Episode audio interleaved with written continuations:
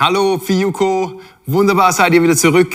Wir sind heute Abend zusammen zum Thema One Mission eine Mission, ein Auftrag. Und ich liebe es, über Auftrag zu reden, denn ohne Auftrag werden ganz viele Dinge irgendwie sinnlos, äh, auch anstrengend. Stell dir vor, ein Briefträger, dein, dein Postbote, Briefträger, der hat keinen Auftrag. Da kommt dann irgendwie mit Briefen, Paketen und weiß nicht so recht, was er mit dem machen soll. Ja? Ein Jonglieren oder er weiß, weiß, er weiß nicht, was machen. Hat ganz viele Briefe, Päckchen, alles. Was macht der um mit dem Zeugs? macht auf, futtert, äh, isst, nimmt, nimmt Zeugs raus. Er hat keinen Plan, er hat keinen Auftrag. Ist wichtig, hat so ein Postbote, so ein Briefträger, hat der einen Auftrag. Fußballspieler auch.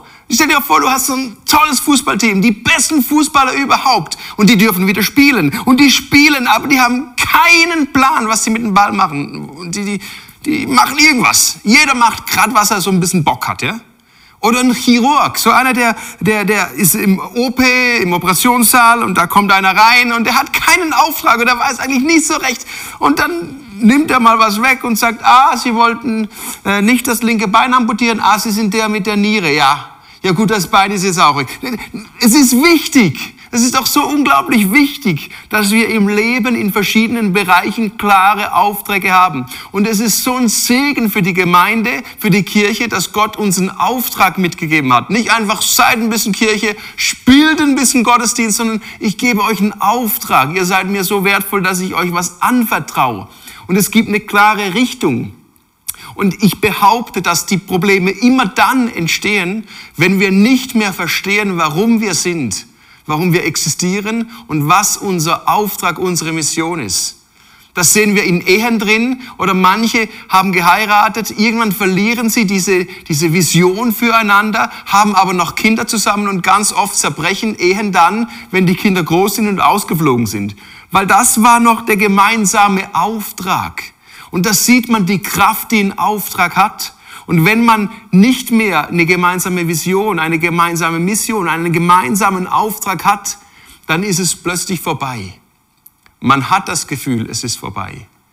Und ich sehe so viele Gemeinden, die leiden, die haben Probleme und die haben oft ihren Auftrag gegen außen reduziert. Also man sagt dann diese Sätze, die höre ich immer wieder. Ja, weißt du, wir brauchen im Moment ein bisschen Zeit für uns selber. Wir müssen uns wieder ein bisschen finden. Wir müssen uns näher kommen. Und man kommt sich dann immer näher und näher und man kommt sich so nah, bis man sich selber auf die Füße steht.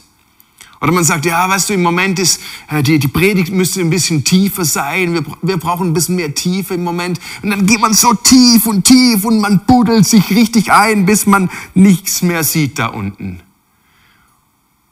Alles entsteht da, wo die Kirche aufhört, ihren Auftrag auszuleben. Kirche ist primär und zuallererst ist Kirche Mission. Kirche ist Mission, das lässt sich nicht voneinander trennen. Kirche ist gesendet. Johannes 20, 21, so wie mein Vater mich gesendet hat, so sende ich euch, sagt Jesus. Wir sind gesendet in eine Welt hinein. Das ist ein Auftrag, das ist eine Bewegung. Und da, wo wir aufhören, diese Sendung zu leben, da, wo wir aufhören, diesen Auftrag und diese Mission zu betonen und hochzuhalten, da beginnt die Selbstzerfleischung, die Selbstkasteiung, die Selbstzerstörung. Da beginnen wir uns gegenseitig zu nerven und da beginnen wir uns zu kritisieren und verlieren die Bewegung miteinander diesem Christus entgegen.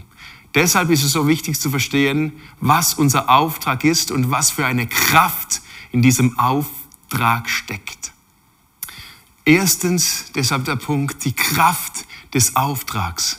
Gott hat ja schon eine unglaubliche Kraft in Gemeinschaft gelegt. Er selber ist ein Gemeinschaftswesen. Als Vater, Sohn und Heiliger Geist, da ist eine Dynamik drin, die etwas auslöst. Und deshalb ist das ganze Leben auf Gemeinschaft ausgelegt.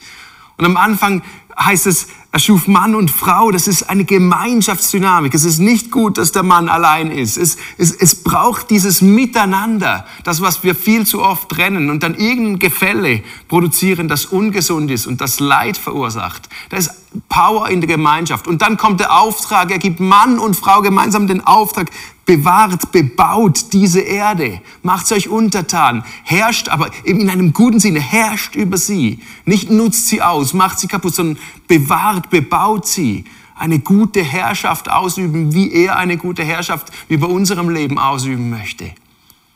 Und da ist eine Kraft drin, wenn wir diesen Auftrag wahrnehmen. Da ist eine solche Kraft, ich glaube, wir, wir unterschätzen, was Gemeinschaft kombiniert mit einem Auftrag alles bewegen kann. Äh, ich liebe die Geschichte von Nehemia vom Maueraufbau. Das ist eine unglaubliche Geschichte. Da kriegt dieser Nehemia, der hat ja eigentlich keinen Plan vom Mauerbauen, da war ein Mundschenk, der kriegt diese Betroffenheit, heißt es im Nehemia, und er kriegt diese Betroffenheit und, und aus dem heraus beginnt er ein Projekt, das ist eigentlich unmöglich. Er nimmt einen Auftrag wahr oder nimmt den an, der ist eigentlich unmöglich. Den hat man über Jahrzehnte nicht geschafft, diese Mauer um die Stadt wieder aufzubauen. Das, und dazu nimmt er nicht einfach nur Bauleute, sondern nimmt alle. Das heißt, Generationen haben da gearbeitet. Da heißt ein Mann und seine Töchter. Das ist mir sehr nah, weil ich habe vier Mädchen zu Hause. Ähm, der, der hat da gearbeitet. Alle haben da gearbeitet. Und dann kamen Widerstände. Genauso wie wenn du als Gemeinde, wenn ihr als Jugendkreis, wenn ihr einen Auftrag, ein Ziel habt miteinander, es werden Widerstände kommen. Da heißt es, da gibt's diesen äh, Sanballat und den Tobia und die haben, haben sie verspottet und verhöhnt. Also da kommt mal zu Spott und äh, Hohn. Das kann, kann sein, dass du das auch äh, erlebst, wenn du vielleicht sagst, ich möchte diesem Jesus nachfolgen, ich möchte für ihn leben, ich möchte Menschen mit ihm bekannt machen. Dann kommt vielleicht Spott und Hohn daher. Das ist etwas, das hat Nehemia erlebt. Aber das, was mich fasziniert und was wir von Nehemia durch diese Kapitel hindurch lernen können, er hat sich nicht von seinem Auftrag abbringen lassen. Er sagt dann einfach, hey, für euch gibt es halt keinen Anteil, kein Anrecht, noch Gedenken in Jerusalem. Also er, er ist da, geht da hart gegen diese Leute an. Und dann kommt ein zweiter, so ein innerer Widerstand. Alle haben gebaut, heißt es. Neben ihm bauten die, neben ihm bauten die, neben dem bauten die und da baute der. Und dann heißt es, neben ihm bauten die Leute von Tekoa, im Nehemia 3, 5. Aber ihre Vornehmen beugten ihren Nacken nicht zum Dienst für ihre Herren. das ist auch wieder so ein innerer Widerstand, dass du vielleicht einen Auftrag hast und da gibt es ein paar, die sagen, da mache ich nicht mit. Und wie, wie könnte Nehemiah da reagieren? Er könnte wütend sein, er könnte frustriert sein, er könnte hinschmeißen und sagen, ja, dann macht doch euer Zeug selber. Irgendwie so, wie wir manchmal menschlich, ich, ich jedenfalls als Poppy, menschlich reagieren. Und das Coole ist, er ignoriert sie einfach. Das ist auch manchmal eine Reaktion, eine gute Reaktion, Dinge einfach zu ignorieren, die dich von deinem Auftrag abbringen wollen. Und dann diese, dieser Sambalat, äh, der spottet, heißt es da weiter hinten. Er sagt, ach ihr, ihr das sind ja, äh, das sind ja nur Schutthaufen, die ihr da habt. Und dann kommt der Tobia, der Ammoniter, heißt es, lasst sie nur bauen. Wenn ein Fuchs auf ihre steinernen Mauer hinaufspringt, reißt er sie ein. Also das ist, ja, das ist spöttisch, ja. Die, ihr kriegt gar nichts gebacken. Das ist so schlecht gebaut. So ein kleines Füchslein, ne? Hops, Wumms. Das ist die Dimension. Und die Reaktion von Nehemia war die einzig richtige. Anstatt jetzt hier in einen Streit hineinzugehen und Zeit zu verlieren, heißt es, als der andere das mit dem Fuchs sagt, heißt es, aber wir bauten die Mauer und schlossen sie bis zur halben Höhe. Und das Volk gewann neuen Mut zu arbeiten. Ich liebe es, wie Nehemiah wird von außen und von innen mit Widerständen konfrontiert und er sagt, und ich baue diese Mauer. Und ich wünschte mir, dass wir als Gemeinde diesen Zug hätten. Da kommen Widerstände, warum du nicht, warum Mission heute nicht mehr angebracht ist, warum man den Glauben eher für sich behalten sollte, warum man diese und diese Werte nicht haben sollte. Und ich wünschte, wir hätten diese wunderbare Reaktion manchmal ignorieren, manchmal sagen und trotzdem baue ich und manchmal einfach bauen bis zur halben Höhe. Und das Volk gewinnt neuen Mut. Und es geht dann weiter. Da wurden die einen sehr zornig und verschworen, sich alle miteinander hinein, hinzuziehen, um gegen Jerusalem zu streiten und Verwirrung anzurichten. Wir aber beteten zu unserem Gott. Wieder eine ganz neue Reaktion. Jetzt kommen die, die wollen angreifen, die wollen Verwirrung stiften. Jetzt ist nicht, nicht ignorieren angesagt, jetzt ist nicht Mauer, Mauerbauen angesagt. Wir aber beteten und dann bauten sie weiter. Und dann haben sie gebetet und gebaut. Und das ist vielleicht auch etwas, ich weiß nicht, was für eine Strategie gerade in deinem Leben im Moment dran ist oder in deiner Gemeinde, wo du sagst, da kommen Widerstände. Vielleicht ist Ignorieren dran, vielleicht ist Beten dran, vielleicht ist einfach dagegenhalten und mal was dagegen sagen dran. Vielleicht ist aber auch einfach Fresse halten, Mauer bauen dran, ja? Ganz fröhlich weiterbauen. Da geht's dann weiter. Da, da kommen so Ablenkungen.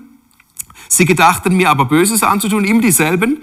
Die, die haben dann ähm, gesagt, komm und lass uns in Kerifim in Tal Ono zusammenkommen. Sie gedachten mir aber Böses anzutun. Also die sagen, komm doch, so ganz lieb, komm doch. Wir trinken Tee oder irgend sowas, oder? Ich, er hat das aber gespürt, ich aber sandte Boten zu ihnen und ließ ihnen sagen, ich habe ein großes Werk auszurichten, ich kann nicht hinabkommen. Es könnte das Werk liegen bleiben, wenn ich die Hand abtäte und zu euch hinabkäme. Viermal heißt es, haben sie ihm geschrieben, komm doch, komm doch. Das ist Ablenkung. Und dann kommen auch Lügen. Das heißt, unter den Leuten geht das Gerücht um und so weiter. Da kommen Lügen. Und Nehemia entgegnet, du hast es dir in deinem Herzen ausgedacht. Es ist nur eine Lüge. Also entlarvt die Lüge. Und er geht auch da nicht wieder hin, wo sie sagen, komm, weil sie ihm Böses tun wollten. Und dann kommen fromme Lügen. Da kommt einer von intern, der hat Geld gekriegt, um das zu sagen. Also manchmal sind es ja auch Menschen intern, das ist so manchmal in unseren Kreisen frommes Gerede. Es klingt fromm und ist trotzdem falsch. Ja? Wir müssten halt mehr beten. Manchmal ist mehr beten nicht die Lösung. Oder bei David und Goliath. Ja, lass uns mehr beten, dass der Goliath stirbt oder vom Blitz getroffen wird. Nein, manchmal muss man aufstehen, Steine sammeln und Steine werfen. Das ist es. Und ich, das ist jetzt keine Volkshetze, gell? Also geht nicht Steine werfen, das ist nur bildlich gemeint. Aber manchmal kommen so Goliaths, so Riesen im Leben und die kann man nicht immer nur wegbeten. Manchmal muss man anpacken, Dinge tun. Und da kommt so eine fromme Lüge. Lass uns zusammenkommen im Hause Gottes, im Innern des Tempels und die Türen des Tempels zuschließen. Äh, in der Nacht werden sie kommen. Sie wollen dich töten.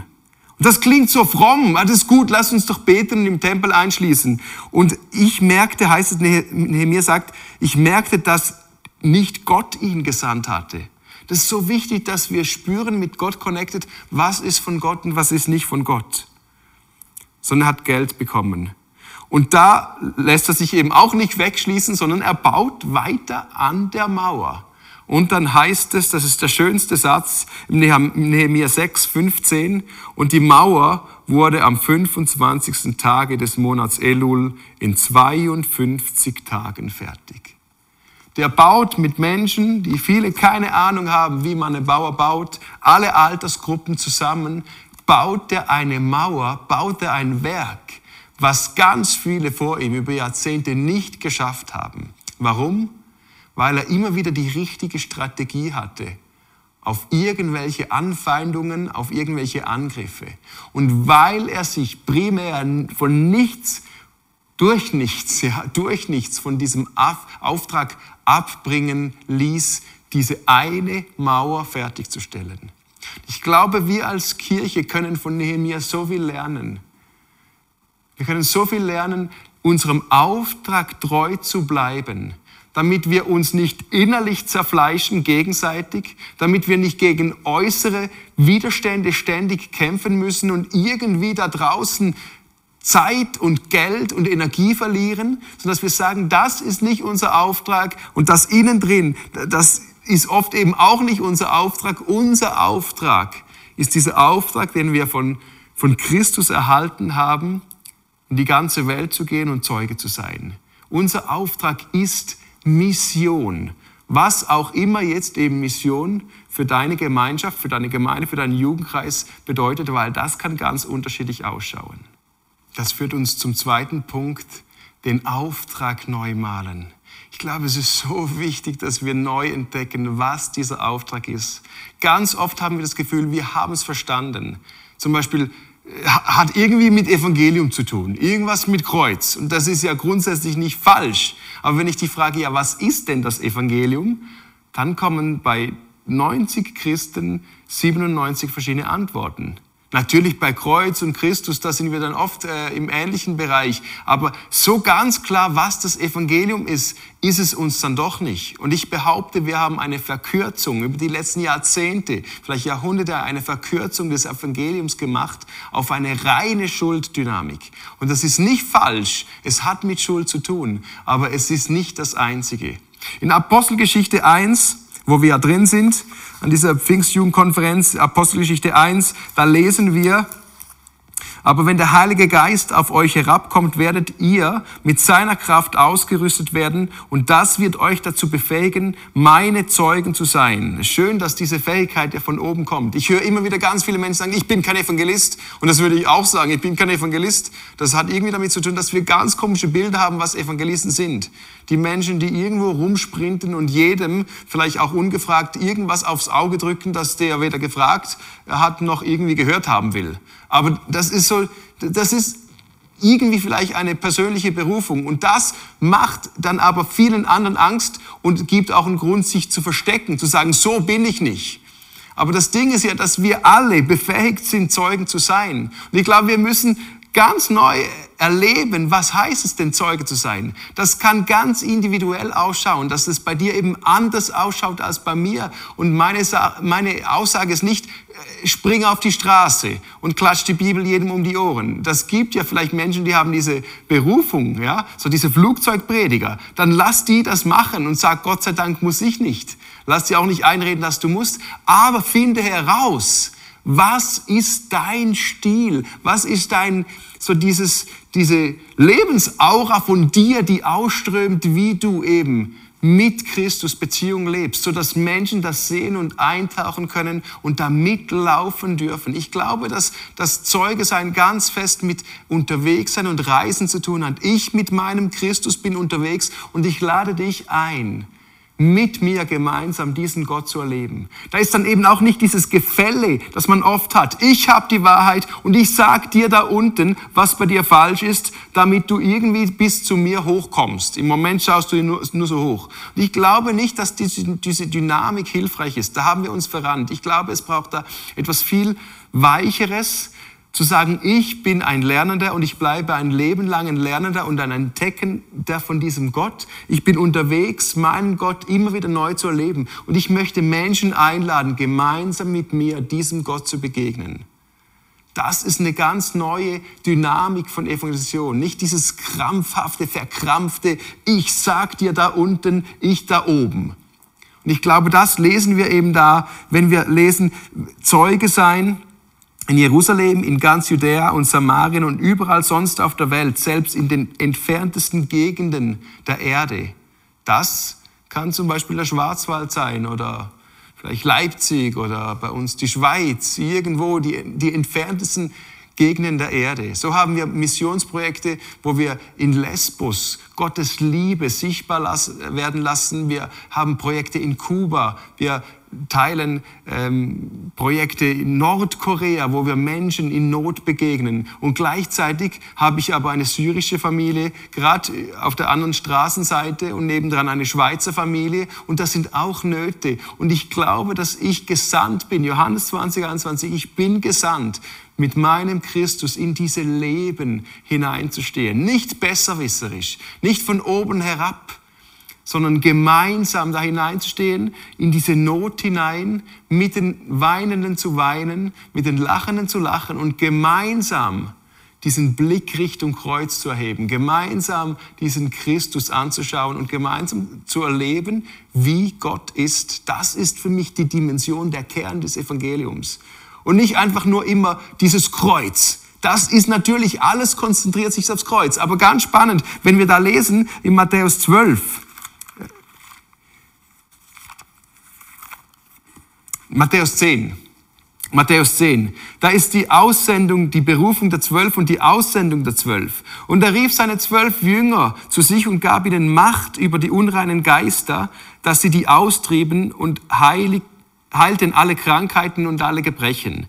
Die Namen aber der Zwölf waren aufgezählt und so weiter. Diese Zwölf sandte Jesus aus und gebot ihnen und sprach, geht nicht den Weg zu den Heiden und zieht in keine Stadt der Samariter, sondern geht hin zu den verlorenen Schafen aus dem Hause Israel. Das war ein spezifischer Auftrag. Und was sollen sie da tun? Er sagt, verkündet das Evangelium. Geht aber und predigt und sprecht, das Himmelreich ist nahe herbeigekommen, macht Kranke gesund, weckt Tote auf, macht Aussätzige rein, treibt böse Geister aus und sonst habt ihr es empfangen, umsonst gebt ihr es auch. Ihr sollt weder Gold noch Silber noch Kupfer in euren Gürteln haben, auch keine Reisetasche, auch nicht zwei Hemden, keine Schuhe, auch keinen Stecken, denn ein Arbeiter ist seine Speise wert. Wenn ihr aber in eine Stadt oder ein Dorf geht, da erkundigt euch, ob jemand darin ist, der es wert ist, und bei dem bleibt, bis ihr weiterzieht. Wenn ihr aber in ein Haus geht, so grüßt es. Und wenn es das Haus wert ist, wird euer Friede auf sie kommen. Ist es aber nicht wert, so wird sich euer Friede wieder zu euch wenden. Und wenn euch jemand nicht aufnehmen und eure Rede nicht hören wird, so geht heraus aus diesem Haus oder dieser Stadt und schüttelt den Staub von euren Füßen. Und so weiter. Und dasselbe wieder bei der Aussendung der 72. Und das ist ganz spannend, weil Jesus sagt, geht und bringt das Evangelium, bringt das Evangelium, bringt die gute Nachricht. Und die gute Nachricht damals hatte nichts, überhaupt nichts mit dem Kreuz zu tun, weil das Kreuz hat ja da noch gar nicht existiert. Und schon vor dem Kreuz gab es ein Evangelium. Und deshalb ist es wichtig, dass wir uns überlegen, was ist denn der Auftrag? Was ist denn das Evangelium, das wir zu bringen haben? Es hat eben nicht nur mit einem Kreuz zu tun. Das ist eine Verkürzung. Im Kreuz ist natürlich am Ende alles beinhaltet. Aber es hat, wenn wir lesen, etwas damit zu tun, mit Menschen in der Not begegnen, zu heilen, zu beten. Es hat vor allem mit Frieden bringen zu tun wenn Menschen den Frieden nicht wollen. Total entspannt, nicht den Frieden einprügeln, weil sie den unbedingt haben müssen, und sagen, na, Staub von den Füßen und weitergehen. Es hat mit einem Himmelreich zu tun, das uns nahe kommt, mit einem liebenden Vater im Himmel, den Menschen erkennen können. Und ich liebe diese Dimension des Evangeliums, weil es jetzt in dieser Zeit maßgeblich ist, dass wir eben umdenken können und nicht immer diese Verkürzung leben. Wir haben durch Corona wahrscheinlich beschleunigt, katalytisch schon in den letzten Jahren, vielleicht im letzten Jahrzehnt, eine Entwicklung in Europa durchgemacht von einer Schuld hin zu einer stärkeren Schamkultur.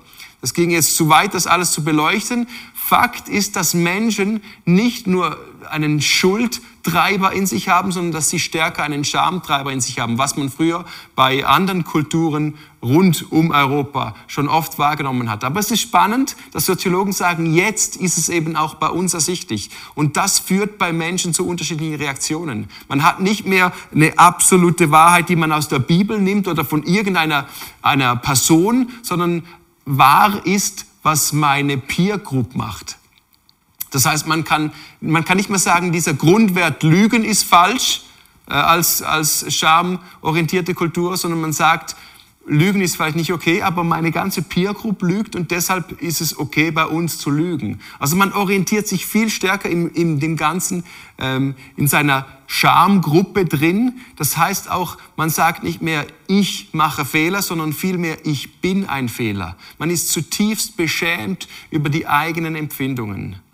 Das ist spannend, als Kanye West äh, der ist ein mehrfache Grammy-Musiker und ähm, Lifestyle-Präger zum Glauben an Jesus kam. Da haben ja viele gefragt, ist er jetzt wirklich gläubig? Dann haut er eine Platte raus mit Jesus is King und macht Gottesdienste und die Leute fragen sich immer noch, ist er wirklich gläubig? Und das liegt nicht an mir, das zu beurteilen. Aber seine Aussage ist spannend, weil in einem Interview wurde er gefragt, schämst du dich für dein vergangenes Leben? Für, der hat ja ganz äh, Alkohol-Eskapaden und ganz äh, wilde Sachen gehabt. Und da fragt er, schämst du dich für, für diese Dinge? Schämst du dich für die Dinge, die du getan hast? Und kann, kann einfach so äh, schauen und sagen, ich schäme mich nicht für das, was ich getan habe.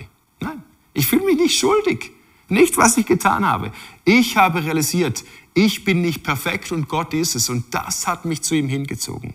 Das ist eben diese Schamkultur. Es ist nicht über dieses, oh, ich Sünder, ich brauche Vergebung, was immer noch wahr ist. Natürlich brauchen wir Vergebung. Aber der Zufahrtsweg für viele zu Gott ist eben vielleicht in der Schamkultur plötzlich, ich bin als Mensch nicht würdig. Deshalb brauche ich einen, den mich würdig macht. Ich brauche diese Sprache, die die Bibel eben auch redet. Ich brauche jemanden, der mich zurücknimmt in den Bund. Ich brauche jemanden, der mich zu seinem Kind macht, der mich annimmt, der mich adoptiert, der mich väterlich annimmt, weil ich als Person nicht wert bin, angenommen zu werden. Und alles Social Media zeigt mir, dass mein Leben diesen Wert nicht hat. Ich sehe bei allen tolle Leben und alles ist gut und ständig werde ich mit meiner eigenen Minderwertigkeit konfrontiert, weil ich bei mir Backstage sehe als einziges. Bei euch sehe ich die Schaufenster auf Social Media, bei mir sehe ich, was alles nicht lebt und nicht funktioniert.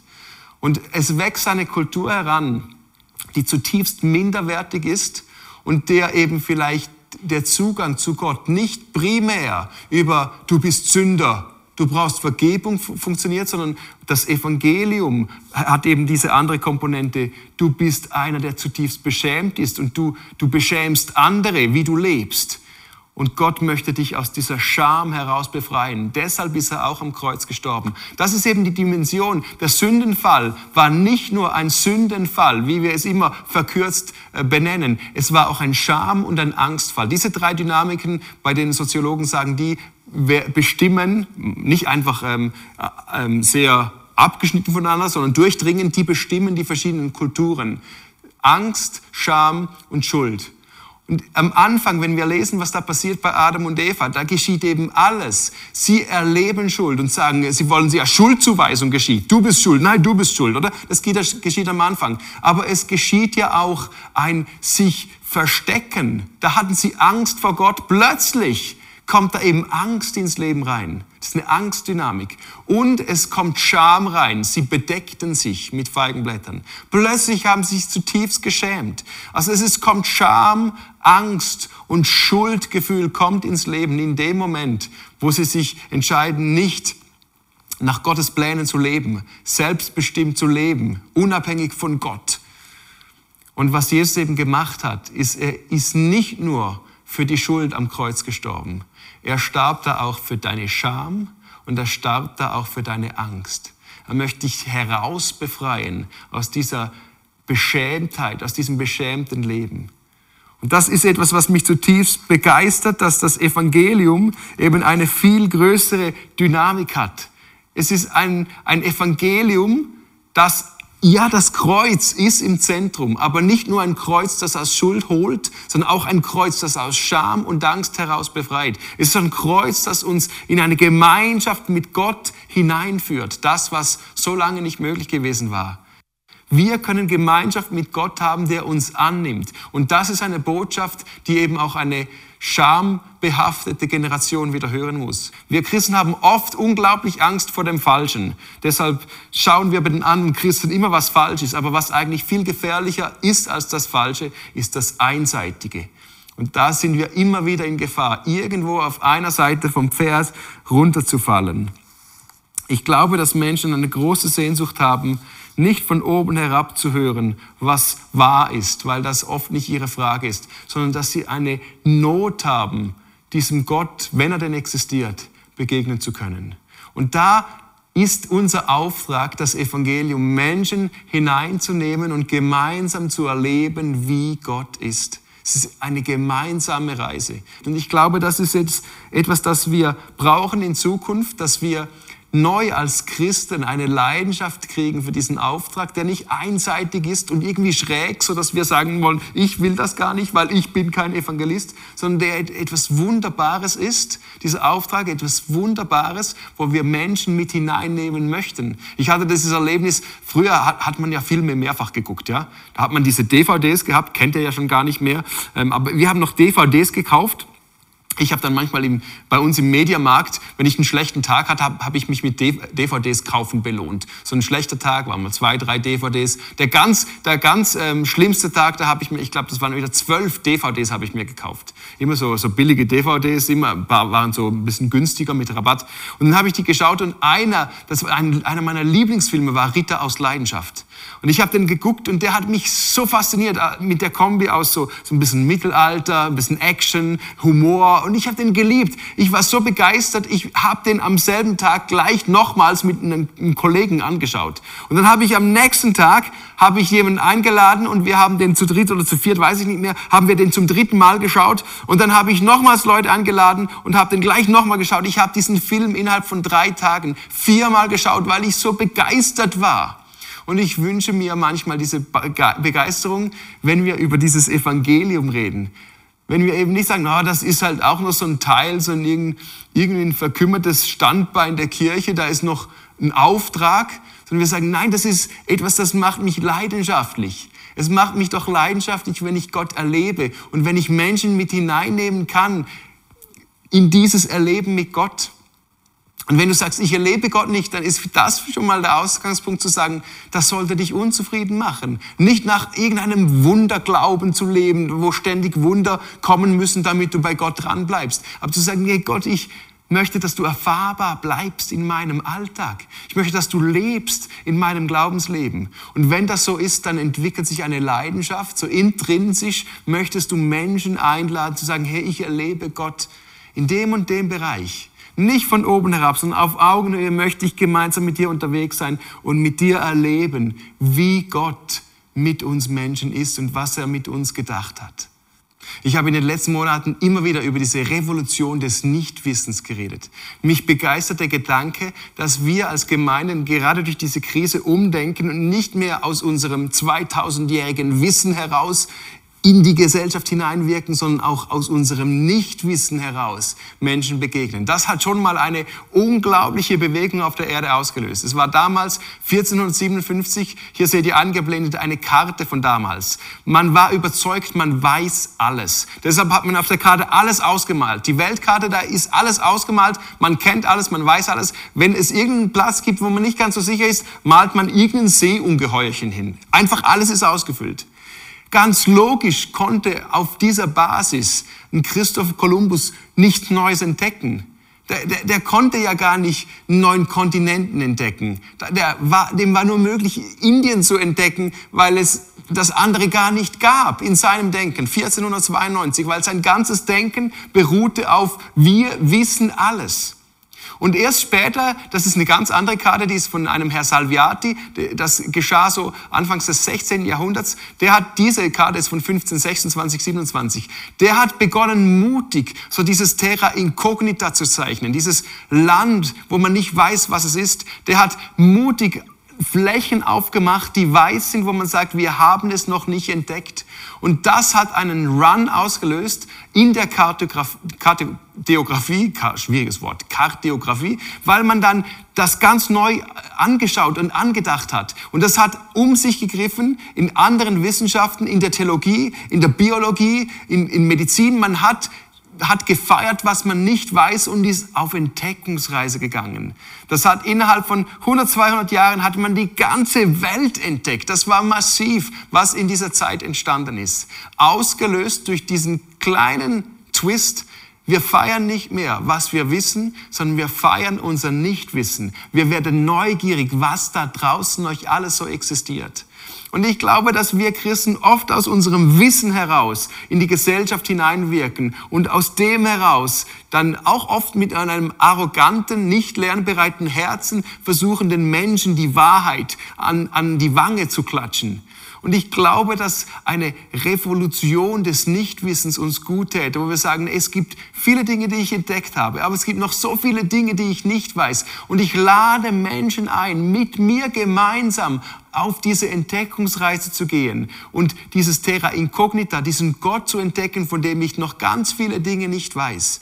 Das eröffnet so ein, so ein einen unverbrauchten Horizont, wo man gemeinsam eine Reise machen kann und vielleicht eben auch selber noch sagen kann, ich habe Gott ganz neu erleben dürfen. Ich glaube, dass diese Krise so ein, so ein Momentum ist, wo wir sagen können, ich möchte neu denken. Ich möchte von diesem ständigen Wissensbelasteten, was eben manchmal auch eng ist und eingrenzend und manchmal sogar auch falsch, was wir wissen, ähm, hinein in ein neugieriges Nichtwissen, das aufmacht, wo ich Dinge neu entdecken kann, wie Gott ist. Für mich im Bereich Auftrag war so ein, so ein Game Changer, als ich diesen zweiten Korinther 5 gelesen habe, wo ich verstanden habe, zu was ich eigentlich berufen bin. Da heißt es in 2. Korinther 5, da heißt es im 18, aber das alles von Gott, der uns mit sich selbst versöhnt hat durch Christus und uns das Amt gegeben hat, das die Versöhnung predigt.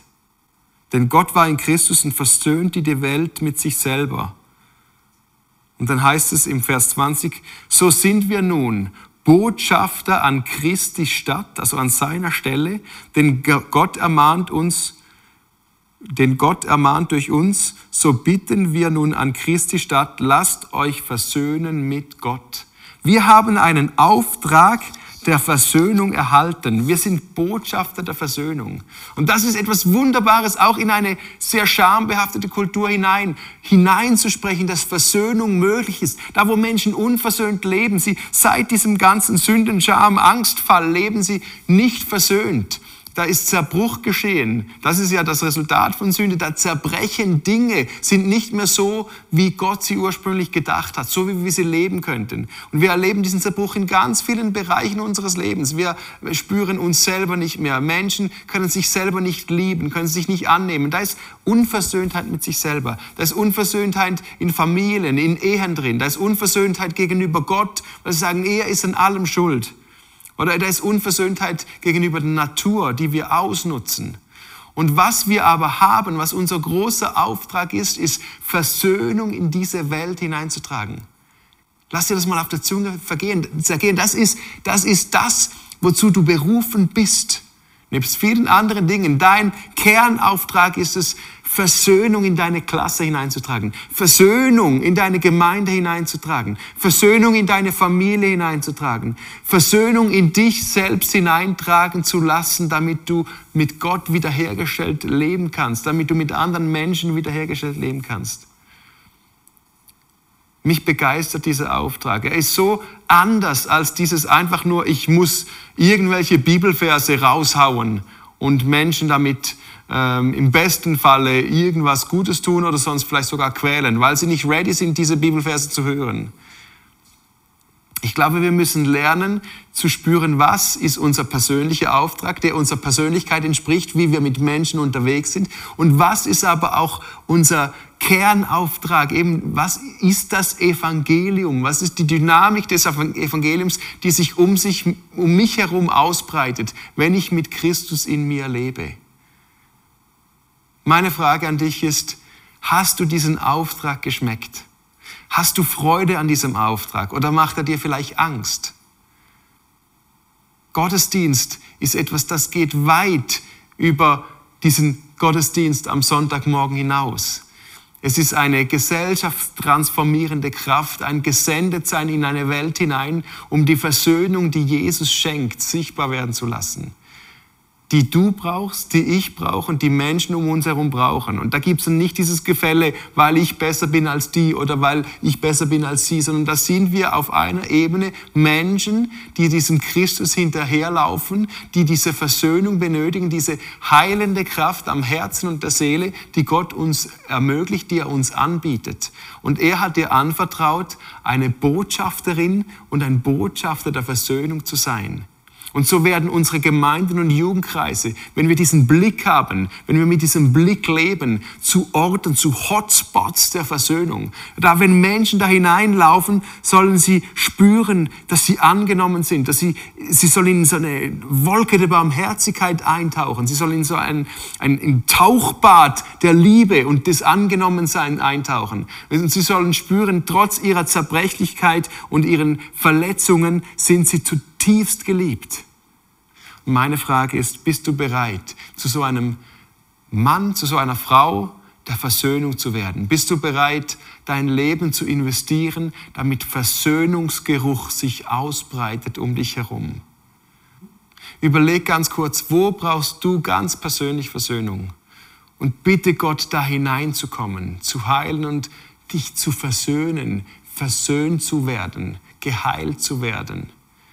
Zweitens, überleg dir, wo sind Menschen um dich herum, die Versöhnung brauchen. Und überleg dir, mit was kannst du da Versöhnung hineintragen? Wie kannst du den Menschen begegnen, dass sie den Versöhner, den Christus, den Versöhner kennenlernen? Und drittens, Schreib dir vielleicht Namen auf von Menschen, die du spürst, ah, das könnten so Personen des Friedens sein. Menschen, die, die den Frieden anziehen und nicht ablehnen. Menschen, die du vielleicht in der nächsten Woche ähm, irgendwie ansprechen kannst, denen du begegnen kannst, denen du was Gutes tun kannst, was Gutes sagen kannst. So Menschen des Friedens. Du kannst dir vielleicht ein, zwei Namen aufschreiben, die dir einfach so zack hineindroppen, irgendwie aufschreiben und sagen, an euch möchte ich in dieser Woche liebevoll dranbleiben. Mit euch möchte ich einen Berührungspunkt schaffen, weil mein Gott der Versöhnung euch vielleicht begegnen möchte. Und dann reagiert darauf und lauft mit offenen Herzen und offenen Augen durch eure Tage hindurch in den nächsten, in den nächsten ein, zwei Wochen und natürlich darüber hinaus.